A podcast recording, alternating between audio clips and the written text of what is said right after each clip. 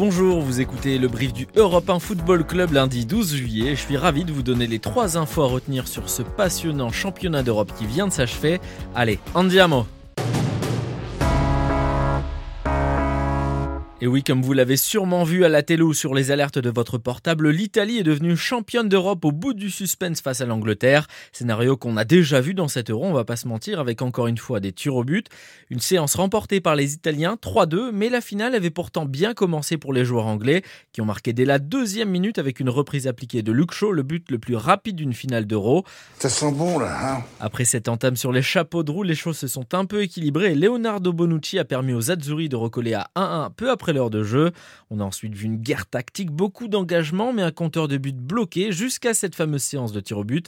Au bout de la nuit, explosion de joie des Italiens dans un Wembley totalement refroidi après deux heures en ébullition.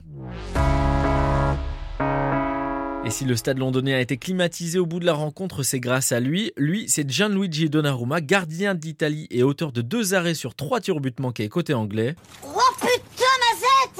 Une sacrée performance qui lui a valu d'être désigné meilleur joueur de l'Euro, une prouesse qu'un gardien n'avait pas réalisée depuis 1992.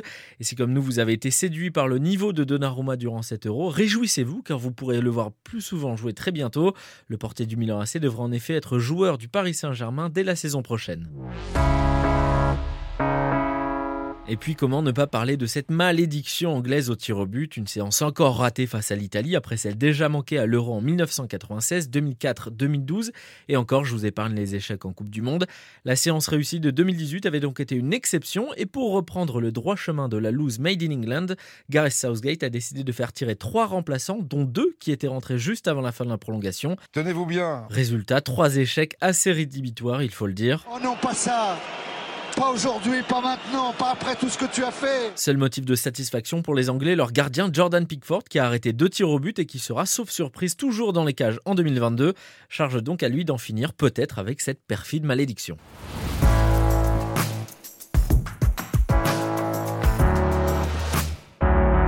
C'était Thibaut, merci d'avoir écouté ce dernier brief du Europe 1 Football Club. Je tenais à remercier Cédric, le titulaire indiscutable de ce brief pendant un mois, avec aussi un petit mot pour toute l'équipe derrière ce format.